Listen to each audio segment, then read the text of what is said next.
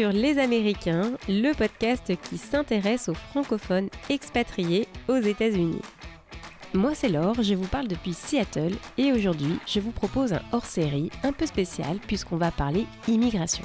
Et pour cela, j'ai invité Géraldine Tissot-Brown qui est avocate en Californie. Géraldine était déjà intervenue sur le podcast pour nous raconter son histoire d'expatriation ici aux États-Unis. Mais aujourd'hui, c'est sur un tout autre sujet qu'elle intervient puisqu'elle va nous expliquer pourquoi les délais de carte verte, naturalisation et visa sont si longs. Elle partagera aussi avec nous quelques nouveautés côté immigration. J'espère que cet épisode vous permettra d'y voir plus clair et aussi contrairement à ce qu'on pourrait croire, le Covid n'est clairement pas responsable de tout. Je vous souhaite une très bonne écoute et je vous dis à tout à l'heure. Bonjour Géraldine. Bonjour Laure. Merci d'avoir accepté euh, mon invitation. C'est toujours un plaisir d'échanger avec toi. Merci beaucoup. Moi aussi, merci à toi de me recevoir à nouveau. Alors pour ceux qui ne te connaissent pas, pas encore, euh, est-ce que tu voudrais bien, s'il te plaît, euh, voilà, te présenter un petit peu rapidement, s'il te plaît? Oui, bien sûr. Euh, je m'appelle Géraldine Tissot-Brown. Je suis d'origine française. J'habite à Los Angeles euh, depuis euh, bientôt 8 ans. je suis actuellement d'ailleurs depuis à Santa Barbara et je travaille pour le cabinet de Laurent Vanderveit où je suis avocate d'immigration Super, merci beaucoup. Alors aujourd'hui, je t'ai demandé de venir euh, nous parler, euh, voilà, nous parler euh, non pas de, ton histoire, mais nous parler justement des lenteurs administratives côté visa et naturalisation aux États-Unis. Alors je parlais encore très récemment, voilà, avec des invités aussi des expatriés qui, qui sont ici aux États-Unis, qui vivent ici et qui attendent leurs papiers et qui sont dans cette attente qui leur paraît, on va dire, vraiment interminable. Alors, je t'ai voilà, demandé de venir aujourd'hui pour, euh, bah, pour faire le point, nous expliquer un peu qu'est-ce qui se passe, pourquoi tout est si long en ce moment, Géraldine, euh, et est-ce que le Covid est finalement responsable de, de tout en fait? Oui, oui, tout à fait. Alors c'est vrai qu'il y a un backlog très important, hein. on, en parle souvent. Euh, dans la communauté d'expatriés, c'est très problématique et c'est globalement, principalement lié au Covid, oui, euh, puisqu'il y a eu une fermeture, le Covid a été responsable de la fermeture des bureaux fédéraux euh, pendant plusieurs mois et des consulats et ambassades à l'étranger, donc euh, qui ne pouvaient plus euh, traiter de demandes de visa. Donc évidemment, ça, ça a causé des délais. Mais après, il y a aussi des raisons euh, historiques, préexistantes, je dirais, qui font que les, délais avaient été en augmentation constante depuis plusieurs années de toute façon. Euh, si tu veux, on a euh, des raisons historiques, euh, par exemple le fait que en 88, hein, donc ça remonte à un moment, l'année de ma naissance, le Congrès décide que l'USCIS doit être autofinancé.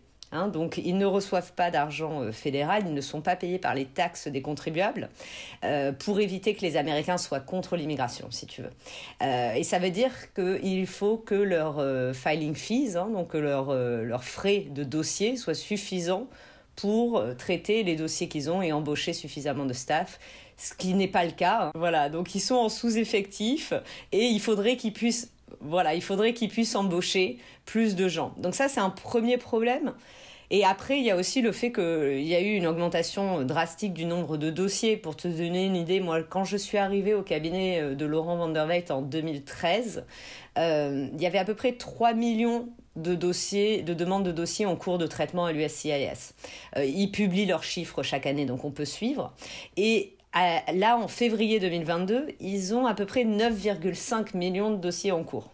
Donc, on voit que sur une année fiscale, euh, l'augmentation du nombre de dossiers en cours a énormément augmenté.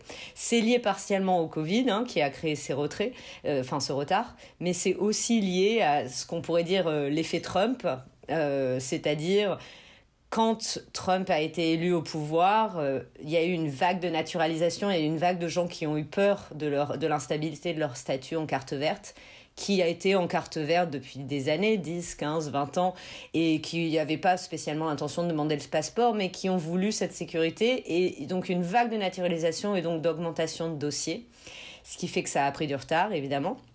Euh, tout en n'ayant pas plus d'effectifs, euh, et un durcissement euh, de, la, de la difficulté de l'obtention des dossiers et la, la durée des traitements des dossiers, dans l'ère de Trump, on a vu une augmentation du nombre de demandes de documents supplémentaires, euh, une augmentation de la longueur des formulaires et notamment des critères pour pouvoir obtenir notamment une carte verte. Ils avaient créé un formulaire qui a été depuis euh, retiré hein, de, la, de la circulation, mais le 944 avec des critères supplémentaires qui rendaient le travail d'un agent beaucoup plus long et donc l'empêchent de passer au dossier suivant, puisque euh, il faut qu'il travaille plus longtemps sur le même dossier. Donc tous ces facteurs un peu pré-Covid se sont, euh, se sont euh, juxtaposés pour faire que la situation a été déjà relativement critique, hein, ça a été déjà long, mm-hmm. il y a beaucoup de gens qui se plaignent que le système ne fonctionne pas, et ensuite est arrivé le Covid. Ok. Et c'est le cas pour, euh, pour euh, tout, tout, type de, dossier. C'est valable aussi bien euh, ces, ces, lenteurs pour, pour les green cards que pour la naturalisation, pour les EAD. Ça, touche, on va dire, tout le système ou, ou, pas en fait? Alors, très bonne question. Ça touchait tout le système pendant le Covid, pendant le cœur du Covid avec les fermetures administratives on a vu une amélioration récemment, hein, euh, nous, sur nos dossiers en cours. Euh, les cartes vertes ont recommencé à accélérer. Euh, dans les neuf derniers mois, on a eu plusieurs dossiers de cartes vertes qui ont mis que six mois à peu près à être approuvés. Je parle des cartes vertes par le mariage, hein, par le travail, c'est beaucoup plus long. mais alors que les permis de travail en parallèle arrivent au bout de 10 ou 11 mois, donc beaucoup de gens en fait qui se retrouvent à recevoir leur carte verte sans jamais avoir reçu leur permis de travail ni leur euh, permis de voyage en fait.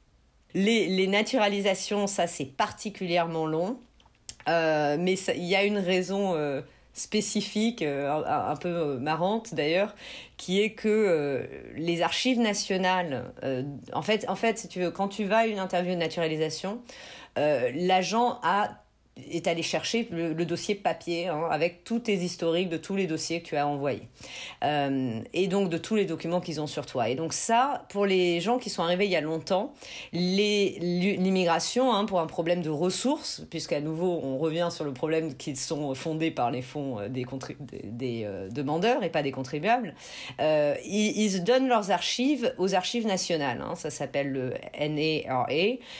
et donc les archives nationales sont stockés notamment dans une cave calcaire euh, à Kansas City dans le Missouri, euh, qui évidemment c'est une cave, hein. enfin ce sont d'anciennes mines, donc euh, il y a plus de 80 millions de documents qui sont stockés à cet endroit-là, et il se trouve qu'il n'y a pas de fenêtre, il n'y a pas d'aération, donc forcément quand ça a été fermé pour le Covid, c'était en fermeture totale sauf urgence, et donc se sont amassés plus de 350 000 demandes de documents de, pour, des, pour des naturalisations de la part de l'USCIS qui attend et qui ne peut pas traiter ces dossiers en attendant, si tu veux, puisqu'ils sont, euh, ils, ils, ont besoin de ces dossiers. D'accord, parce qu'il n'y a pas eu de remise, euh, un retour à la normale en fait euh, pour, pour les salariés. Voilà, alors là, ils sont à 20% de capacité, si tu veux, dans, aux archives nationales, ce qui fait que tous ces dossiers de gens, d'accord, euh, la naturalisation, c'est un des formulaires qu'on peut faire aller en ligne, mais ça ne veut pas dire pour autant que ça va être rapide, puisque les dossiers précédents ne sont pas digitalisés. Donc il y a un retard, en fait, important, qui fait que, euh, du fait que euh, l'immigration conserve tout sur le papier. Et il faut qu'ils aillent retrouver les archives. Et là, en l'occurrence, ces 350 000 dossiers, ils peuvent pas y accéder. Donc ça, ça a créé des délais Surtout pour les gens qui étaient arrivés il y a longtemps. Euh, les dossiers de gens qui sont arrivés plus récemment, qui n'ont pas été transférés aux archives nationales, ont repris. Bon, d'accord, ça a doublé à peu près, mais en à peu près 9 mois, euh, 9 mois à un an, on a une naturalisation, alors qu'avant c'était 4 à 5 mois. D'accord, ok. Mais cette histoire papier, euh, c'est pour tous les processus ou c'est vraiment spécifique à la naturalisation?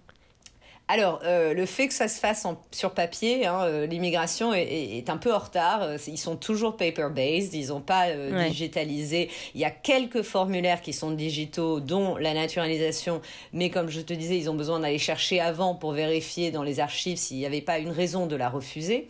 Mhm. Donc, alors après, les autres dossiers, les renouvellements de carte verte se font en ligne, ça c'est relativement simple, mais c'est pareil, il faut qu'ils aillent chercher les archives pour vérifier aussi que la personne avait bien une carte verte, etc. Donc on a le même problème d'accès au dossier papier. Et les autres demandes, il y a un concept juridique euh, de l'immigration qui veut que chaque demande est indépendante de la précédente. Il faut qu'il revoie tout le dossier. Donc globalement, sur un nouveau dossier, on envoie tous les documents nécessaires pour évaluer la demande. Et donc il n'y a pas besoin d'aller rechercher, euh, pour un L1 par exemple, d'aller rechercher le L1 précédent.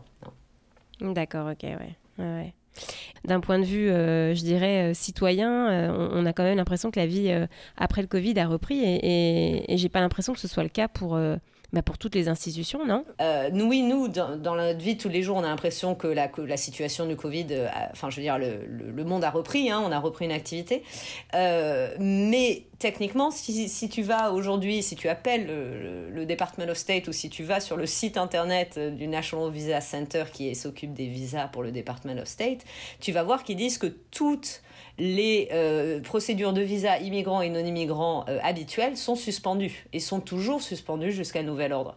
Euh, officiellement, ils n'ont pas repris du service. Alors, le fait est qu'ils fonctionnent en fonction des capacités du pays dans lequel l'ambassade se trouve et en fonction des conditions de santé hein, du pays en question et de leurs priorités, hein, de ce qu'ils pensent qu'il vaut le coup de, de traiter comme visa. Donc par exemple, à l'heure actuelle, à Paris, on peut avoir une demande de visa E2 sans problème, ça prend à peu près un mois d'attente. Euh, une visa L aussi, F1 ils ont repris. Donc Paris globalement a repris son activité normale. Par contre, pas pour un visa touristique. Un visa touristique, à l'heure actuelle, euh, le dernier que j'ai pu booker, c'était pour septembre 2022, et là, il n'y en a plus. Hein. il n'y a pas de rendez-vous disponible. Donc, ils considèrent que c'est pas assez important pour donner des rendez-vous. Euh, pareil, si tu, j'ai contacté le consulat de Barbade, par exemple, et eux, ils n'ont pas repris les visas eux deux, ils n'ont pas repris les visas, ils sont fermés, ils sont toujours fermés officiellement, le consulat. Donc, on n'est pas en fait revenu à une situation normale, ce qui fait que les gens doivent continuer à devoir euh, faire leur dossier avec l'immigration sur place, donc avec l'USCIS, ce qui augmente la quantité de dossiers, puisque les gens n'ont pas accès à certains consulats à l'étranger. Euh, il y a d'autres consulats consulats comme Paris qui fonctionnent à peu près euh, normalement et heureusement qui ont repris du service.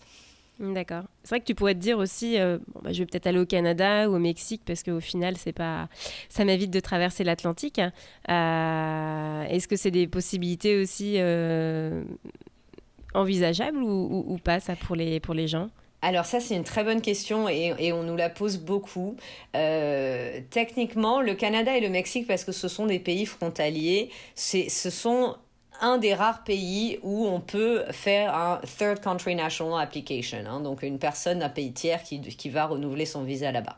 Euh, les autres ambassades globalement dans le monde ont arrêté de le faire parce que c'était du, forum shopping, ils aimaient pas ça, c'est pas pratique, ils veulent que vous candidatiez dans votre pays de résidence ou euh, de nationalité. Euh, cependant, pendant le Covid, euh, on a vu le Mexique et le Canada refuser de faire ces demandes. Leur site internet l'adresse bien et dit qu'ils ne traitent, et quand on les contacte par email, hein, ils confirment qu'ils ne traitent que les demandes de gens qui sont leurs citoyens ou résidents dans leur pays parce qu'ils sont en sous-effectif à cause du Covid, qu'il y a des problèmes de risque de mutation et de transmission du virus, etc. et que les gens, ils veulent pas que les touristes se rendent là-bas pour renouveler leur visa. Hein, donc officiellement, en ce moment, non. Il faut aller dans son pays de résidence ou de, ou de nationalité. Ok, merci pour ces précisions. Euh, est-ce qu'il y a une possibilité d'accélérer un, un, petit peu le, disons, le processus sur le site internet de l'USCIS, par exemple, officiellement, ils te disent euh, votre EAD, vous pouvez l'espérer euh, environ euh, après 90 jours après, après, par exemple, avoir fait les biometrics, les empreintes digitales. Est-ce que passé voilà, ce délai de 90 jours, on peut leur écrire pour, pour, relancer, pour les relancer et savoir où en est le dossier ou, ou, ou c'est pas quelque chose que, que, vous conseillez, vous, de votre côté? Alors, on peut toujours leur écrire, mais enfin on peut toujours leur téléphoner d'ailleurs parce que on peut pas leur écrire malheureusement, mais on peut toujours leur téléphoner, euh, mais c'est pas quelque chose qui va euh, résoudre la situation. Euh, si on parle des permis de travail spécifiquement, les 90 jours ils ne s'y tiennent absolument plus. Ça n'est plus d'ailleurs le processing time. Hein. Euh, le processing time officiel est entre 7 et 15 mois en fonction de la base sur laquelle vous candidatez pour le permis de travail. Donc c'est très long, hein, ça plus que doublé. Euh, c'est le pire backlog, je dirais, de, des, dossiers qu'on voit, hein, c'est les permis de travail. Bon, la bonne nouvelle, c'est que l'immigration a quand même pris des mesures récemment pour essayer de résoudre un peu, d'améliorer cette situation hein, et de réduire le délai. Notamment là, le 1er mars, donc il y a quelques jours, euh, ils ont annoncé euh, qu'ils allaient décombiner euh, la carte combo. Alors la carte combo, c'était une nouveauté il y a quelques années, qui était de combiner le permis de travail et le permis de voyage. Hein, pour, par souci d'efficacité, c'est une carte rouge. et donc c'est quand le permis de travail dit dessus Serve as Advance Parole, c'est aussi un permis de voyage. Donc là, pour permettre de raccourcir les délais d'émission du permis de travail, ils ont décidé de reséparer à nouveau le permis de travail et le permis de voyage, euh, parce que le permis de voyage, ça implique de vérifier l'éligibilité des gens à sortir, alors que le permis de travail est, quasiment automatique euh, tant que le statut sera approuvé après. Donc ça leur permet de décombiner les deux, et ils ont annoncé qu'ils allaient faire ça, reséparer pour essayer de réduire le délai. Ok, voilà. très bien. Il y a d'autres nouveautés aussi qui sont en cours ou qui arrivent euh, prochainement? Oui, alors il y, a, euh, y a une autre nouveauté qui s'est passée récemment, euh, qui est hyper importante aussi et qui devrait améliorer le backlog qu'on connaît actuellement. C'était et c'est euh, la lawsuit. Hein, donc il y, a, eu une plainte contre l'immigration à cause des délais importants des permis de travail qui a été faite par les époux de visa L et de visa H d'ailleurs à la base. Et le gouvernement en novembre 2021 a Hein, ils ont trouvé un accord avec euh, les plaintifs et ils ont déterminé, ils ont donc annoncé que euh, les visas L, euh, les L2, les époux de L, avaient le droit de travailler automatiquement, hein, lié à, l'existence de leur visa, si tu veux. Donc c'est incident, incident to status. Donc à partir du moment où ils ont le statut, ils ont le droit de travailler automatiquement. Et donc ça, l'immigration a annoncé que ça s'étendait aussi au visa E, et donc, du coup, on, alors malheureusement, ça s'étend pas aux H. Hein. Les H4, euh, euh, il faut quand même qu'ils attendent de, recevoir leur permis de travail. Mais l'immigration a mis en place une extension automatique qui sert à faire la transition pour éviter qu'il y ait des, gaps, hein, des, gaps entre euh, la date de l'expiration du permis précédent et la date de démarrage du permis suivant. et donc, mais enfin, en tout cas, la nouveauté, c'est qu'à l'heure actuelle, les visas et les visas E n'ont plus besoin de permis de travail. Euh, par contre, la manière dont ça, ça a été mis en place est encore un peu compliqué puisqu'il a fallu changer le système pour pouvoir distinguer euh, qui est époux de visa E ou qui est enfant de visa E, parce que jusqu'à présent tout le monde était un, E2 si tu veux. Euh, et donc ils ont dû, ils avaient 120 jours pour mettre en place un nouveau système pour que le I-94, qui est le tampon d'entrée hein, quand tu rentres physiquement aux États-Unis, c'est euh, ce qui détermine combien de temps tu peux rester sur le territoire américain. Donc pour que le I-94 indique le statut d'époux et puisse servir automatiquement de preuve à donner à l'employeur pour pouvoir travailler à la place d'un permis de travail, si tu veux. Et donc ça y est, ça a été fait euh, fin janvier. Le 31 janvier, ils ont mis en place ce nouveau I-94 avec tout un tas de codes. Euh, et donc le E2S pour spouse, de, épouse de E2, le euh, L2S pour spouse of L2. Et donc avec ce, ce nouveau I-94 avec la notation S, la personne peut travailler. On a fini un petit peu sur une note positive ce soir. Merci beaucoup, euh, Géraldine. Tout à fait, il y a de l'espoir. Avec plaisir, Laure. Merci à toi de me recevoir. Je te dis à très bientôt. Bye à très bientôt.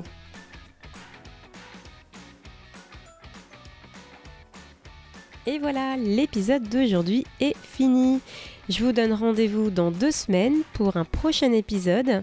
Et en attendant, venez nous rejoindre sur les réseaux sociaux pour qu'on continue à échanger et aussi, mais ce n'est pas tout, je vous invite à aller sur votre plateforme d'écoute préférée pour 5 petites étoiles et un commentaire sur le podcast.